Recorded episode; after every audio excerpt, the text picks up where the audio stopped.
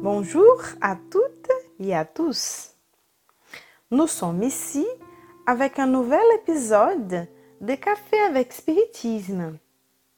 Et aujourd'hui, c'est notre ami Tarsio Rodriguez qui nous apporte ses commentaires sur les livres La Genèse, les miracles et les prédictions selon l'espiritisme, chapitre 3, où Alain Kardec nous livre une réflexion sur la destruction des êtres vivants les uns par les autres.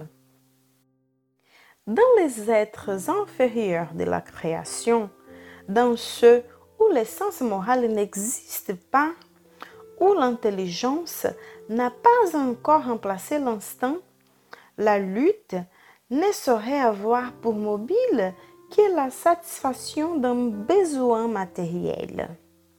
Or, un des besoins matériels le plus impérieux est celui de la nourriture.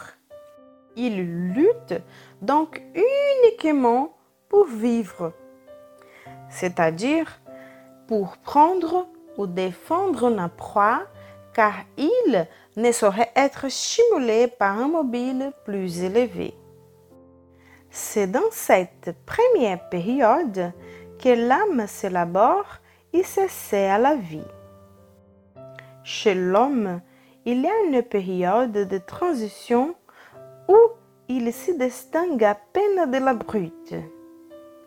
Dans les premiers âges, l'instinct animal domine et la lutte a encore pour mobile la satisfaction des besoins matériels. Plus tard, l'instinct animal et le sentiment moral se contrebalancent. L'homme alors lutte non plus pour se nourrir, mais pour satisfaire son ambition, son orgueil, les besoins de dominer. Pour cela, il lui faut encore détruire. Mais, à mesure que l'essence morale prend le dessus, la sensibilité se développe, le besoin de la destruction diminue, il finit même par s'effacer et par devenir Dieu. Alors l'homme a horreur du saint. Selon Tarsio Rodriguez, dans cet item, Alain Kardec apporte un débat d'une extrême pertinence pour nous permettre de comprendre notre passé de destruction et les transformations de l'avenir. En commentant la destruction des êtres vivants les uns par les autres, il rappellera que cette destruction, qui c'est soit pour la nourriture ou même dans les guerres plus récentes, sont des éléments de la transformation de la matière par une compétition naturelle qui semble la moins conforme aux attributs divins. Il nous dit que la lutte est nécessaire au développement de l'esprit. C'est dans la lutte qu'il exerce ses facultés. Celui qui attaque pour avoir sa nourriture et celui qui se défend pour conserver sa vie font assaut de ruse et d'intelligence et augmentent par celles-mêmes leurs forces intellectuelles. Mais ces besoins comme nous le rappelle Alain Kardec lui-même, est caractéristique des contextes les moins développés.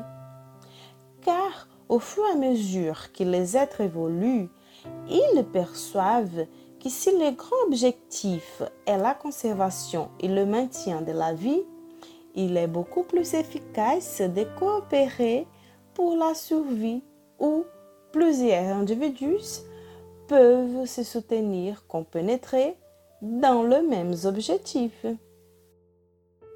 Et même au point où nous en sommes, qui semble être les points culminants d'évolution, les divergences persistent, même si elles sont circonscrites au champ des interprétations. Nous devons donc faire preuve de beaucoup de tact et de réflexion dans nos placements pour refléter les biens en laissant le champ ouvert à la collaboration de tous. Notre ami Tassio Rodriguez continue en disant que fur et à mesure que la société évolue, les hommes se rendent compte que le besoin est l'amélioration de l'intelligence orientée vers la continuité de la vie. Et ainsi, nous percevons que même les affrontements purement intellectuels sont des étapes transitoires qui visent au développement des idées et des êtres afin que chacun comprenne l'importance de collaborer à la satisfaction des besoins de tous et à une coexistence plus harmonieuse. Comme le conclut Alain Kardec, la lutte est toujours nécessaire au développement de l'esprit, car même arrivé à ces points qui nous semblent culminants, il est loin d'être parfait. Ce n'est qu'au prix de son activité qu'il acquiert des connaissances, de l'expérience et qu'il se dépouille des derniers vestiges de l'animalité. Mais, de ce moment, la lutte désanglante et brutale qu'elle était devient purement intellectuelle. L'homme lutte contre les difficultés et non plus contre ses semblables. Nous vous souhaitons une bonne journée et jusqu'au prochain podcast de Café avec Spiritisme.